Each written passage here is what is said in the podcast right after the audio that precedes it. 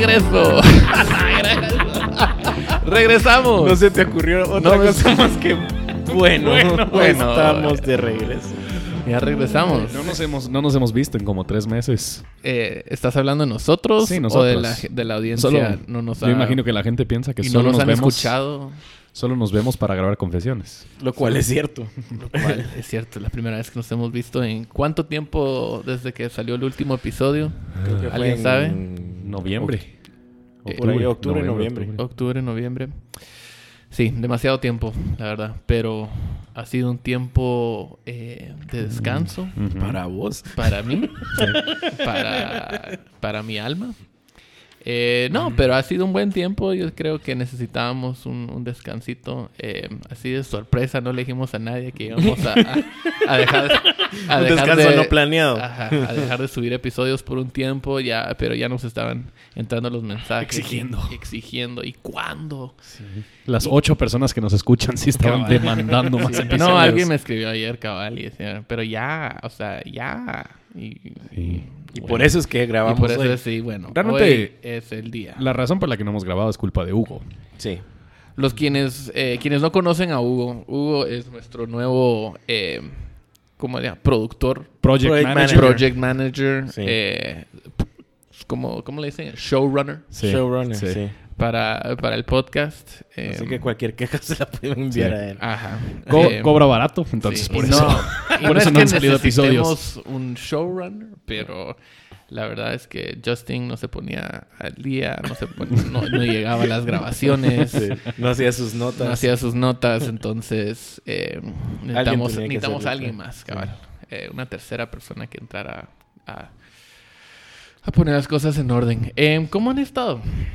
Uy, en tres meses, ¿cómo está? Resumí tres meses. Sí, para, o sea, highlights, queremos Mm, highlights. Queremos Pues Jenny está embarazada. ¿What?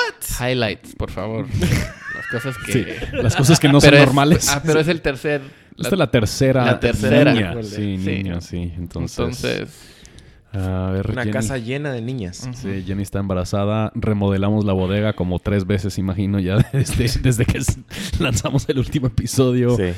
Em, ¿qué más? ¿Qué más? Eh, pues me imagino que viajé. Eh, Justin, bueno, no hablemos de los viajes. No, Justin eh, su- subió un domingo a, a tocar la guitarra, a Ah, tocar sí, con, con el, con de el equipo de alabanza. El, avisar. típico, sí, sí. Sin Sin, pedir permiso. Sin Solo pedir me- permiso, hoy siento como que quiero tocar la guitarra. Yo soy pastor. Yo- Sacó, sacó a Chris, sacó a- al otro que estaba tocando la guitarra, le quitó la guitarra y dijo, vos no vas a tocar. Sí. Milagro que no te dijo a vos, también voy a predicar. Cabal, yo así como que, ah, ah, va. Sí, va. Y eran tres canciones y paró en la segunda y... Sí. ¿Qué pero- pasó, Justin? No, no, no. Exactamente eso pasó. Exactamente Sí, eso. afuera de cuentos, Justin sí se subió eh, a Sí, solo, un sí, domingo. solo el 20% de eso es falso, porque así, o sea, sí, sí No.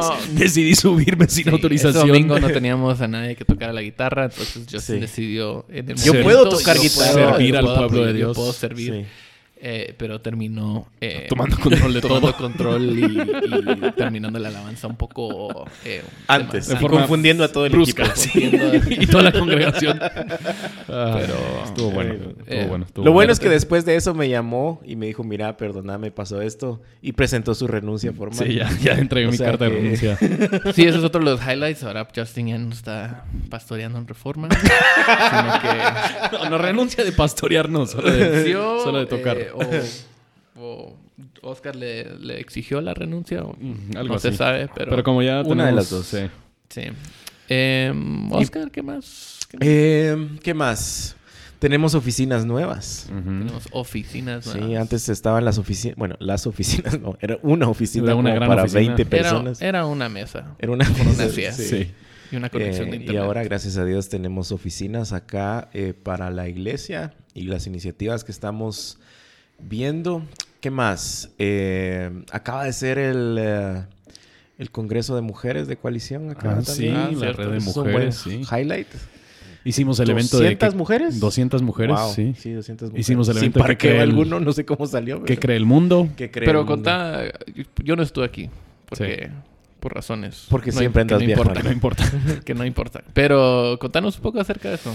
Pues el evento, la, la idea era parte de una serie que nosotros hicimos, Dios de las Naciones, que de hecho yo vi que ahora The Village Church nos está robando nuestras ideas. Yo no sé si Hmm. vieron que ellos Fíjate están, que- ahora están predicando una siempre- serie de Nations. Fíjate que cuando no Entonces, estuve eh, ahí en Reforma, yo estuve en otra iglesia en, en Aus- Austin Stone y, teni- y estaban diciendo, hicieron una serie eh, To the Ends Sí, of the nosotros Earth. somos... Y era la misma cosa. Y es que ellos siempre creativos. andan viendo Siempre qué copiar, qué nos copian. Sí, Entonces hicimos esa serie y luego terminamos con un evento de un día donde hablamos de qué cree el mundo. Y, y nosotros, diferentes perso- personas, presentaron em, Islam, el budismo, hinduismo, Animismo. sectas, el animismo. Hablamos de un montón de diferentes creencias en el mundo con el fin de capacitar a Iglesia Reforma para poder hablar de su fe en diferentes cosmovisiones. Aquí en Guate obviamente nos acostumbramos a que la mayoría de la gente es católica, es cristiana, es evangélica, lo que sea, pero en, en el resto del mundo no es así. Entonces para poder darles a ellos las herramientas para compartir su fe con, con otros. Y está, está en YouTube también si lo quieren buscar. Sí, todo está ahí en la Sí, página. cabal, que ahora en YouTube estamos subiendo eh, más contenido, entonces eh, puedes encontrar esas conferencias. Eh, tuvimos la oportunidad de, de tener a varias personas de, de la iglesia, de la congregación, eh, eh, dar, compartir sus, Ujú. sus pláticas y todo lo demás. Entonces, lo recomendamos eh, con todo gusto. Así que este primer episodio ha sido solo para recordar qué hemos hecho. Solo ¿Qué para hemos hecho? promocionar lo que hemos hecho hasta ahora. Y bueno, regresamos la próxima semana ya con un episodio completo. A ver qué se nos ocurre. A ver o a alguien qué se le ocurre a Hugo. Cabal, cabal. No. eh, de hecho, o sea, hablando ya de, de misiones y fin de las tierras y, y otras religiones, eh, creo que uno de los temas que no se habla lo suficiente en la iglesia es la, la diversidad y cómo manejar eh, relaciones, amistades eh, con personas que vienen de otros lados. O sea, Sí. eh, eh, aunque no estuve ahí, sí vi que tuvimos un, eh, un foro con Sí. misioneros Sí. que están en Guatemala, personas de, otras, de otros países, eh, compartiendo un poco su testimonio de cómo se siente eh, estar en, eh, en otra cultura, vivir en otra cultura. eh, y las razones por las que la gente se mudan, o sea, pueden ser eh, de, de todo, ¿va? O sea, puede, puede ser por misiones, eh, por una causa misionera, puede ser por el trabajo, puede ser por el mismo llamado de querer. eh, tenemos a, a varias personas que vinieron de, de México, de República Dominicana, Sí. para venir y servir en Reforma. Em, pero también a veces eh, uno tiene que mudarse o buscar otro lugar. eh, a veces la migración se debe a cosas más Problemáticas. problemáticas y a- incluso eh, razones peligrosas. Y ahí es aquí es donde en las noticias se ve eh, hoy en día bastante el tema del crisis migratorio y de la crisis, La crisis. la crisis migratoria. Eh, y en estas situaciones, o sea, creo que todos tienen una, una opinión, pero es difícil entender eh, porque la, la manera en que usualmente se plantea es, bueno, la inmigración ilegal Ujú. es, es eh, Un problema. ilegal, es un problema, ¿verdad? Eh, pero al mismo tiempo sabemos que las razones por las que la gente se están saliendo de sus países y Sí. eh, a veces huyendo a otros países o tratando de escaparse de, de- de la situación, o sea, por violencia o por guerra o por pobreza o por buscando oportunidad, eh, esas razones eh, crean, eh, hacen que toda la situación sea un poco más complicada. Solo decir, bueno, eh, si es ilegal, es ilegal, ¿verdad? Eh, y pone a la iglesia en una posición interesante también, decir, bueno, ¿cuál debe ser nuestra postura? ¿Debemos defender eh, las leyes y decir, sí, no hay que seguir la ley? ¿O debemos eh, amar al prójimo que está eh, en, o sea, en una situación legítimamente difícil y complicada y buscando tal vez cuidar a su familia o cuidar eh, o buscar un, está buscando un trabajo o simple solo está, simplemente, o sea, perdió todo lo que tiene en, en su país y está buscando una nueva, un nuevo comienzo, ¿verdad? Em, entonces, eh, no sé qué, qué han visto ustedes en las noticias o, o han visto, em, pa- tal vez para dar un poco más de contexto de cuál es la situación hoy en día Sí. eh, con esto, qué está pasando en, en América Latina. Pues yo, yo creo que una de las cosas difíciles, y, y precisamente como lo mencionas ahí, en muchos casos cuando se habla acerca de este asunto se pone, se, se crea esta falsa dicotomía entre amar al migrante o proteger la ley. Em, y, y se habla de estas cosas como si son dos cosas en pugna, que solo tienes, solo tienes una de esas dos opciones y no hay matices. Y esto es muy difícil porque precisamente como, como explicas, la migración en muchos casos nace de situaciones extremadamente complejas que no se pueden simplemente explicar con respuestas así de sencillas de una o la otra. Pero luego, como nosotros respondemos a esa migración, pues tenemos que o amar al migrante o tenemos que o, respetar la ley. Y yo creo que pone a muchas personas en la conversación de inmediato en una postura defensiva para poder determinar cómo es que la iglesia debería responder a estas cosas. Y no se logra entablar una verdadera conversación acerca del asunto. Simplemente te tachan en que, bueno, si apoyas al migrante es porque sos de izquierda, si, si quieres proteger la ley es porque sos de derecha, y ahí termina, la, termina cualquier diálogo que se puede tener. Entonces yo creo que es importante abrir espacios aún como este, donde podemos ver un poquito más los matices de estos, de estos, asuntos. Sí. totalmente. Y, y creo que eh, las noticias obviamente no es en vano que se le ha llamado crisis migratoria porque es una crisis. O sea, algunos números eh, muestran más de 60 millones de personas se han movilizado en los últimos años respecto eh, en este contexto. Eh, creo que lo que más ha sonado, digamos, a nivel mundial, tal vez no solo dentro de nuestro contexto centroamericano, es el problema de Siria. Cuatro millones de personas han huido por la guerra, huido. Pero más de la mitad del país ha sido afectado. Llámese, o sea, ha sido asesinados o han perdido todo. Eh, y yo nunca voy a olvidar, el año pasado creo que fue, eh, la imagen de Alan, era un bebé de tres años eh, que estaba ahogado en la playa de Turquía.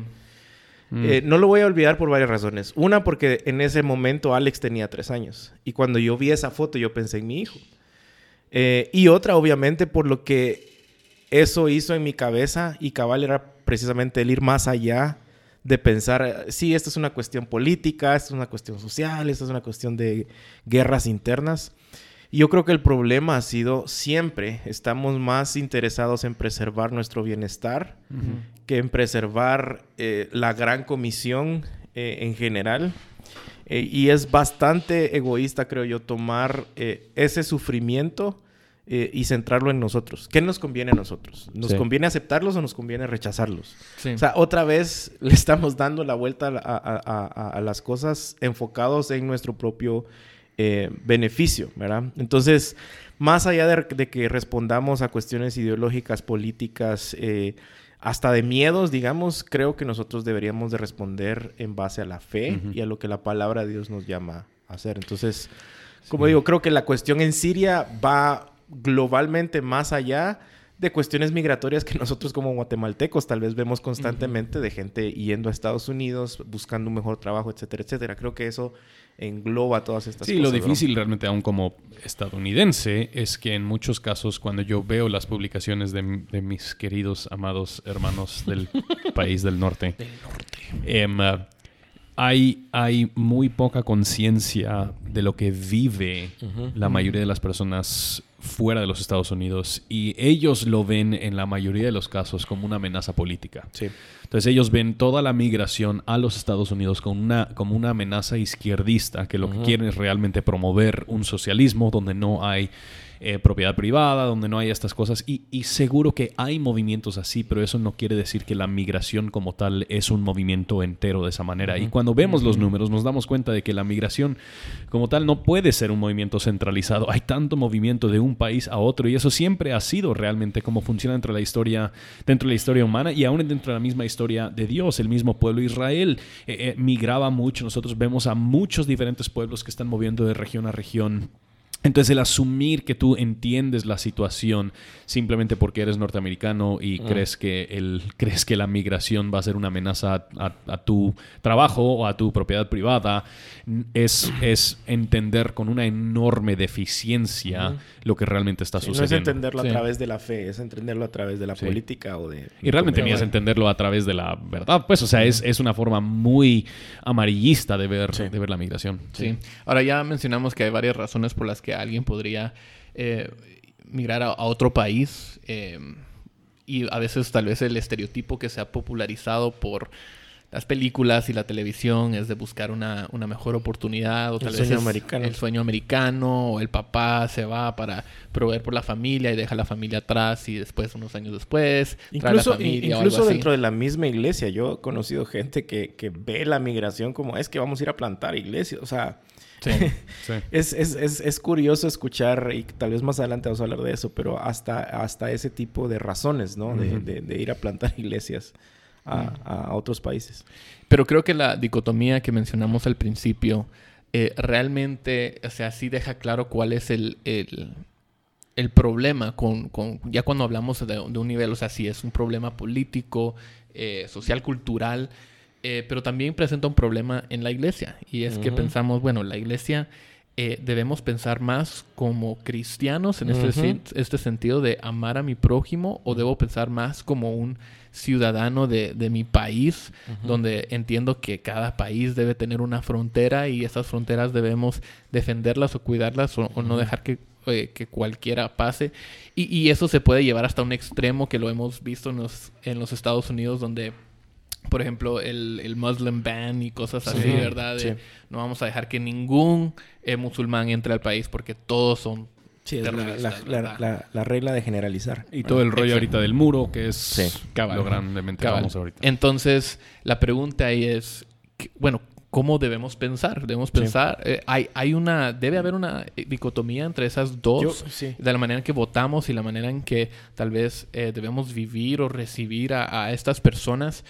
Em, y tal vez para responder eso primero deberíamos ver que simplemente qué, ¿Qué dice qué la dice la Biblia? Sí. al respecto. Sí, yo, yo creo que, que no hay una dicotomía en el sentido de... eh, la Biblia es clara, por ejemplo, en el Antiguo Testamento, creo que son más de 30 veces que habla acerca de cómo Israel debía tratar al, al extranjero, ¿verdad? Eh, y, y- y es específico eh, el, el Señor en cuanto a cómo deberían de tratarlos. Sin embargo, creo que es en números, si no estoy mal, eh, lo puedo buscar ahorita, eh, y en Ezequiel, en donde sí hay algunos parámetros que se les da a través a estos extranjeros al momento de venir eh, con el pueblo de Israel. Básicamente era adaptarse a la sociedad, vivir bajo las reglas y, la- y las leyes de- de- de- del pueblo de Dios. Y creo que ahí es importante entrar otra vez a tal vez a Romanos 13, en donde habla que el mismo gobierno es, es la espada de Dios, el diácono de Dios para poder buscar el bienestar de la gente, castigar la maldad, etcétera, etcétera. Entonces, yo creo que no, no es una pelea, una disputa de esto o lo otro, es entender que nuestra labor como cristianos es amar y tratar bien eh, y, y buscar el bienestar de la gente, pero hay, hay leyes que Ujú. tenemos que respetar y no podemos eh, quebrar, no podemos romper, ¿verdad? Entonces, a veces el problema es que la ley se ve como, "Eh, sí, o sea, es tan común pa- para, para el chapín o para nosotros, es a veces tan común hablar de la migración ilegal.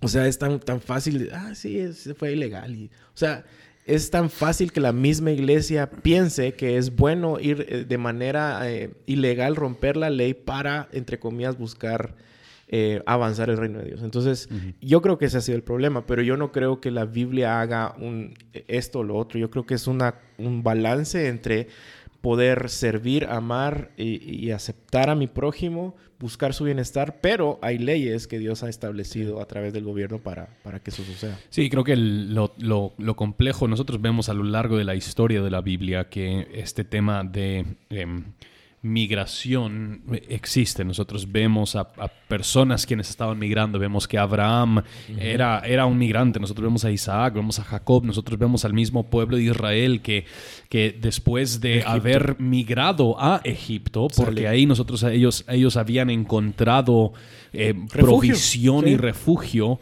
salen y ellos, ellos están, están regresando. Y sí es, es muy interesante que al ellos recibir la ley y el entender que ellos eran extranjeros en una tierra ajena, que luego terminaron siendo esclavizados. Dentro de la misma ley en Éxodo hay muchos diferentes pasajes que hablan acerca de cómo tratar al extranjero en, en particular. Y, y realmente lo, lo, curioso es que no, no dice nada acerca del estatus civil de, ese, de esa persona, que deberían de haber formas claras en las cuales esa persona se puede volver parte del pueblo de Israel, pero que aún debería de haber un, un trato justo de estas personas, de estas personas, aún en medio de, de su situación migratoria. Em, y, nosotros vemos no solo eso, nosotros vemos al, mismo Jesús, el, tener que emigrar em, a Egipto, corriendo de la amenaza que existía en contra de, en contra de, su propia vida. Y obviamente yo creo que cómo nosotros respondemos a la inmigración sí eh, depende en parte de la razón por la cual la migración está sucediendo. En teoría, en muchos de nuestros países ya hay principios de refugio, de asilo, para permitir que las personas entren y se puedan integrar dentro de la misma, dentro de la misma sociedad. Lo difícil es que a, veces suele parecer un poquito caprichoso cómo es que se aplica esa, esa, figura de asilo o esa figura de, esa, esa, figura de refugio, porque precisamente todas estas caravanas que han estado saliendo de aquí de Centroamérica han estado llamando al norte, a los Estados Unidos, a ser recibidos como em, refugio, como asilo por una opresión económica.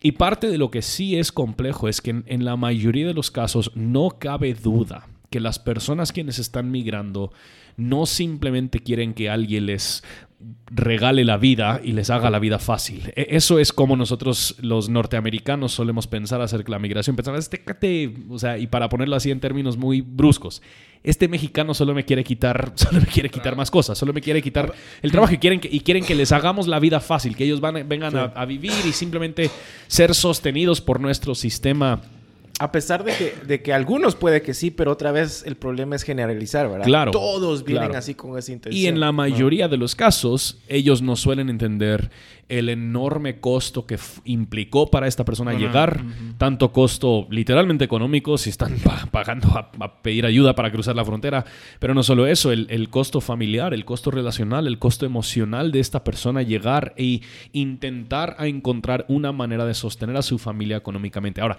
eso no lo justifica, pero sí debería matizar la compasión con la cual nosotros tratamos a estas personas y no generalizar el hecho de que estas personas simplemente quieren venir y, y, vivir del, sistema. Sí, hablando siempre de la Biblia, también para mí una de las historias más eh,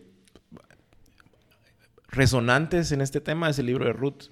O sea, tenés a, Noemí que viene y, se va a otro país y viene y se va a Moab, en donde habitaban moabitas, que eran prácticamente por una historia de incesto ahí, eran mujeres que estaban prohibidas para los israelitas.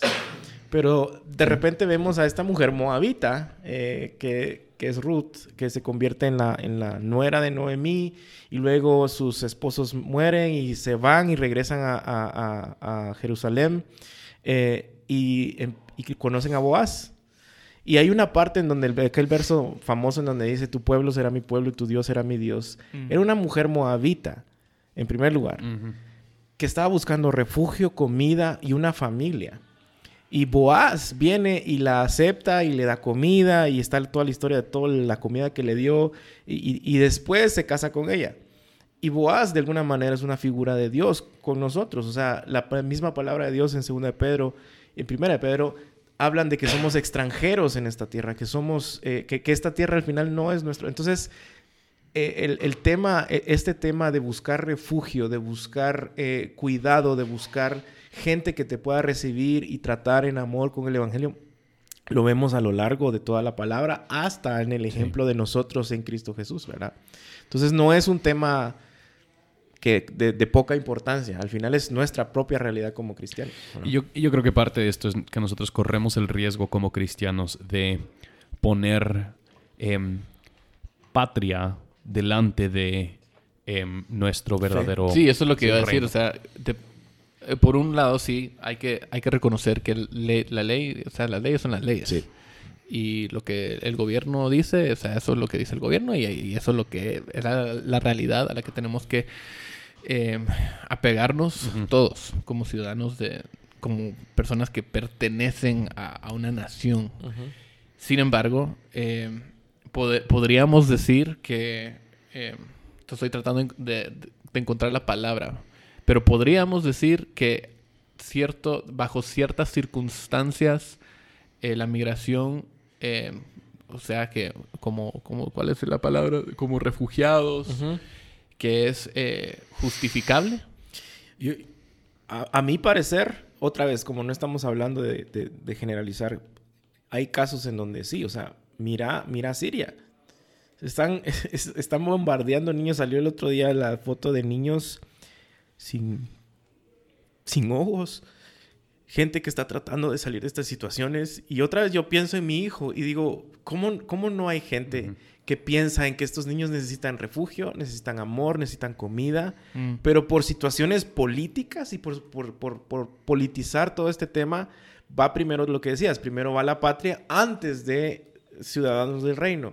Eh, no entendiendo que el ejemplo, por ejemplo, de Boaz que recibió a Ruth y todo esto es un ejemplo del Evangelio. Cómo nosotros al hacer esto podemos incluso cumplir con la gran comisión a toda lengua, tierra y nación. Y, creo que el temor de algunas personas es que si decís que sí, si decís que en ciertas situaciones es justificable, nuevamente vas al extremo, van al extremo y dicen, bueno, pero si empezamos a decir que es justificable bajo, ciertos parámetros, entonces le abrir la puerta a todos. Y, tal vez voy a entonces dar un ejemplo de lo que no sería justificable.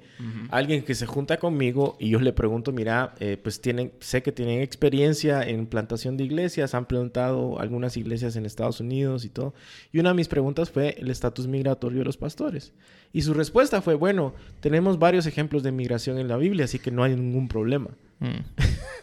Entonces, ahí es otra vez caso por caso. Es la misma situación de migración bajo diferentes eh, casos y en diferentes escenarios, en donde alguien conscientemente está quebrando la ley y no le interesa corregirla o, ponerse, digamos, a cuentas o buscar eh, eh, que, que se haga bien y por otro lado, si tienes una necesidad de niños, literalmente, o, de gente que está muriéndose porque están huyendo de una guerra civil en donde se los están matando. Sí, yo, yo creo que no, no, cabe duda que hay muchas situaciones en las que es justificable la migración. Em, eh, no sé si necesariamente eh, todas esas situaciones aún son migración ilegal, porque en la mayoría de los casos las naciones quienes están recibiendo a estas personas crean figuras legales que permiten que esta persona esté ahí. A final de cuentas, las, las, las, el control de quienes están adentro Em, ayuda y permite a toda nación poder em, proveer todos los recursos necesarios para la población que están ahí. Entonces, aún el abrir esa figura legal de asilo o refugio ya no es una migración ilegal, es una migración legal y ellos están registrando como personas quienes están ahí por refugio, por asilo. El, el dilema es cuando las personas no les importa para nada cuáles son las leyes, quieren entrar al país independiente de la situación de donde ellos vienen y quieren estar ahí para llevar a cabo sus, sus propios fines sin querer sujetarle a las, a las leyes que están ahí. Ahora, Nada de eso significa, y esto es el lío con el cual nosotros como cristianos tenemos que, tenemos que lidiar, em, nada de eso significa que maltratamos al, migrante. Y no solo eso, yo creo que, y otra vez, yo, yo pienso mucho en función a, nuestra, a, mi, a mi, mi, país, pues. Em, Guatemala. La, pues sí, pero... Estados Unidos. La, la, migración en los Estados Unidos es un tema extremadamente complejo. Extremadamente complejo. Hay personas quienes están allí ilegalmente quienes pagan su seguro social y mi país está dispuesto a recibir dinero de migrantes ilegales sin proveerles a ellos los servicios que ese dinero supuestamente cubre. Esos temas entramos a temas tan extremadamente complejos, éticamente hablando, que nosotros simplemente no podemos generalizar y decir la migración eh, ilegal es justificable o es injustificable.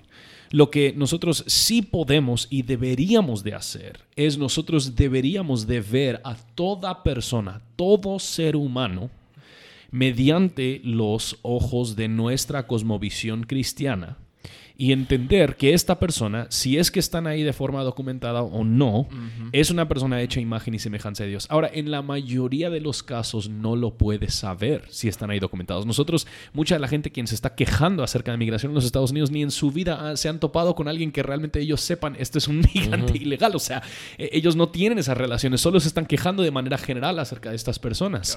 Si es que te topas en algún día con alguien que está, que está migrando, es ahí donde nosotros tenemos que romper nuestra idea de que mi tarea como norteamericano es proteger las fronteras de los Estados Unidos, porque lo que más me importa es asegurar que los Estados Unidos se queda tal y como yo quiero. E- Eso ya es poner patria delante de lo Es que la palabra de. Dios nos... Claro, sí, exacto.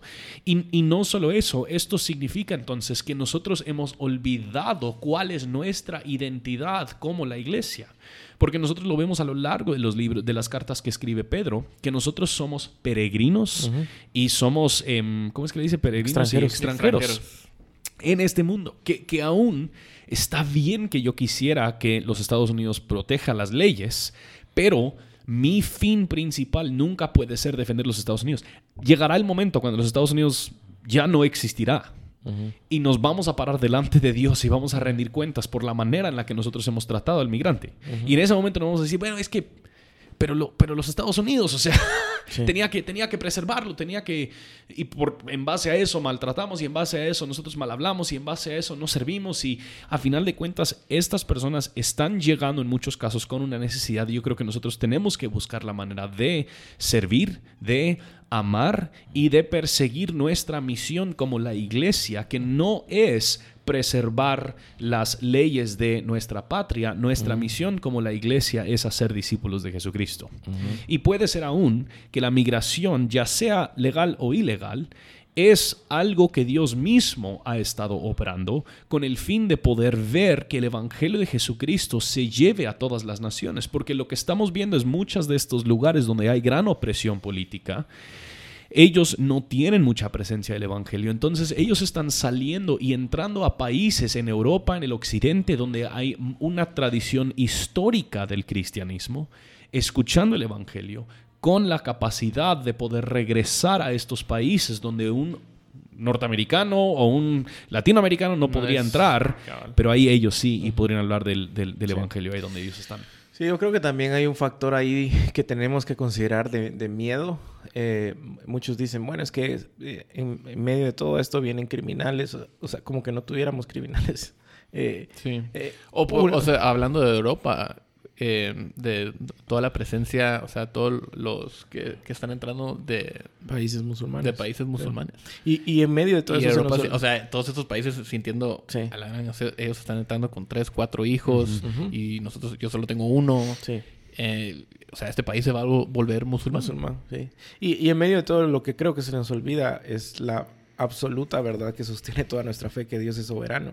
Dios no está ausente en esas historias. Dios, Dios, Dios no está ahí arriba diciendo, hijo, sí me- se me está descontrolando todo esto. O sea, Dios está en control de eso. Dios, eh, Satanás está bajo control, no en control. Eh, Dios es soberano y, y- y no es un presidente el soberano. Un día los presidentes van a pasar, los reyes han pasado, los reinos han pasado, se han formado reinos, se han destruido reinos, naciones enteras, y el Señor sigue en el trono. y, y cuando yo pienso en eso, el miedo eh, pasa a un segundo plano y el amor pasa a un primer plano. O sea, y, y otra vez, es, eso es a lo que la iglesia ha estado llamada al momento de pensar en la gran comisión. No ha sido una gran comisión eh, cómoda, en donde, bueno, yo con cero riesgos, con cero eh, amenazas, yo quiero compartir el evangelio detrás de un púlpito o en mi iglesia. No, o sea, eso es parte también de pensar en cómo la gran comisión, como decías vos, eh, eh, va a, a todos los lugares.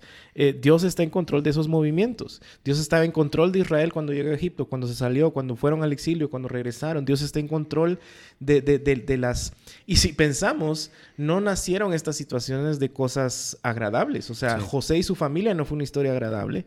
Y la misma, el mismo texto decía, lo que es, fue planeado para mal, Dios lo convirtió en bendición. Entonces esos movimientos no están fuera de la autoridad de Dios eh, y Dios al mismo tiempo ha delegado eh, un agente de protección, un diácono, curioso que llame diácono al- a- en Romanos 13 al, al gobierno. Sí. Entonces lo que tenemos que velar es por Sí. es un servidor.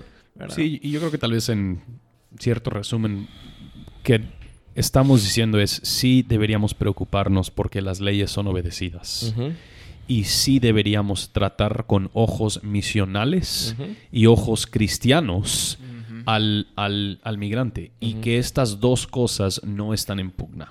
Que nosotros podemos y deberíamos hacer los dos. Ahora, eso significa que tenemos que hablar con muchísimo más comprensión, tenemos que entender muchísimo más la situación de cada persona y tenemos que estar dispuestos a ensuciarnos las manos un poquito para poder realmente contemplar y tratar a esta otra persona em, de una forma que reconoce un poquito más su propia historia y de dónde es que ellos han, han venido y qué es lo que ellos han vivido. Y, y- y ese es el, el- el argumento a veces tal vez más común, ¿verdad? ¿Dejarías vos entrar un extraño, un extraño en tu casa? En tu casa. O sea, si entiendo el evangelio, sí. y eso es lo donde creo que la iglesia no ha llegado a terminar de entender. ¿Qué, vas a estar cenando hoy en la noche? De repente llego. Carnita asada. Ah, tal vez sí. Tal vez sí. A el- Eh, pero otra vez, ¿verdad? Es el punto de entender realmente quiénes somos en Cristo Jesús y lo que Dios ha hecho en nosotros, eh, tomando obviamente precauciones. No estamos diciendo que seamos eh, ah, emocionales en este sentido, pero Sí. a eso nos llama el Evangelio. Entonces, ¿qué le decimos a la persona que dice, mira, o sea, simplemente no tengo trabajo, eh, necesito proveer para mi familia, o tal vez lo he perdido todo y encontré un chance allá eh, y quiero eh, mudarme, quiero ir, irme de ilegal? Sí. Yo, yo le diría que no. O sea, vas a destruir tu familia, vas a separarte de tu familia con la idea de encontrar un mejor trabajo. No estoy diciendo que no existan mejores trabajos, eh, pero el Dios de Estados Unidos es el mismo Dios de Guatemala. Es el mismo Dios que te puede abrir puertas acá haciendo bien las cosas y cuidando tu primer ministerio y tu primer llamado, que es tu familia. Sí. ¿verdad? Entonces, eh, a veces eh, nos gana la piedad. de, Ay, wow, qué gran trabajador se fue allá y todo, pero... O se va a ir, ¿verdad? Pero al final es la familia lo que Dios nos mandó a Sí, yo creo que la otra parte es también que se acerca a la iglesia local, Sí. porque yo creo que la iglesia local en teoría, otra vez nosotros funcionamos como el pueblo de Dios y nosotros nos queremos ayudar en encontrar trabajo, Sí. en buscar las maneras en las que podemos proveer por nuestras familias. Em, eh, y el, el- el- a veces yo creo que es más fácil cuando ya nos sentimos totalmente oprimidos y apretados por la necesidad que tenemos, buscar la solución que nos parece más fácil. Em, pero realmente, como vos decís, e- esa decisión no es más fácil E- y esa decisión no es más barata. Esa Sí. decisión viene con un enorme costo, aunque tal vez puedas proveer una economía más estable o lo que sea. Nuestra responsabilidad, específicamente como hombres dentro del hogar, nuestra responsabilidad va más allá que simplemente proveer económicamente. Em, entonces yo creo que yo creo que hay otras cosas que considerar al tomar al tomar esa, esa decisión. Em, y, y es un tema muy complejo. O sea, yo creo que es un tema extremadamente complejo. Es un tema que polariza a, la iglesia norteamericana. Em, ah, pero yo creo que es algo que nosotros tenemos que pensar con más precisión em, y con más con más intencionalidad. Sí, esos gringos. Totalmente. Esos gringos. Esa es la conclusión. Esa es la conclusión, esos gringos. Creo que ahí sí terminamos como el 50% de todos los podcasts. Esos gringos. Cabal, pero es un tema interesante que seguramente lo vamos a tener que seguir eh, orando, pensando y hablando y deberías eh, conversarlo con otras personas en tu Sí. iglesia, con tu pastor, eh, para entender más eh, sobre lo que la Biblia dice eh, con respecto a esto. Es un tema que mientras que haya eh, pecado, mientras que hayan guerras, mientras que haya sufrimiento y pobreza y todas estas cosas que, que causan esta crisis migratoria, eh, lo vamos a seguir hablando. Sí. Sí. Eh, y leyes eh, humanas no lo, no, lo van a, no lo van a resolver. Mm, mm. La, la única solución que encontramos a- al maltrato de las personas, a las guerras, al sufrimiento es el Evangelio. Así es. Entonces, eh, que, que Dios nos siga usando para predicarlo eh, y para vivirlo y para mostrar amor a las personas que más lo necesitan escuchar eh, y recibir. Entonces, em, bueno, De acuerdo. de acuerdo. Estamos de acuerdo. Eh, entonces ya, la, ya estamos de regreso. Esta es la tercera, cuarta temporada de Cuarta Confesiones. Tercera. ¿Tercera? Tercera. Es otra temporada de Confesiones. Otra. Eh, un podcast de fe, cultura y teología. Hablamos de los temas que nos importan más, Mm, más o menos. Eh, y, Y también y los temas que a ti te importan que a más. mí me importa. No a vos, más. a los que nos están escuchando. Ah, ¿qué pasa que a mí? No.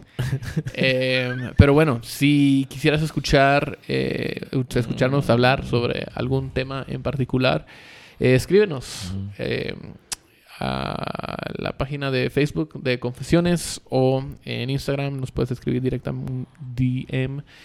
Eh, estamos aquí para servir. Para servir. Eh, también queremos eh, compartir unas palabras especiales de nuestro patrocinador, Justin.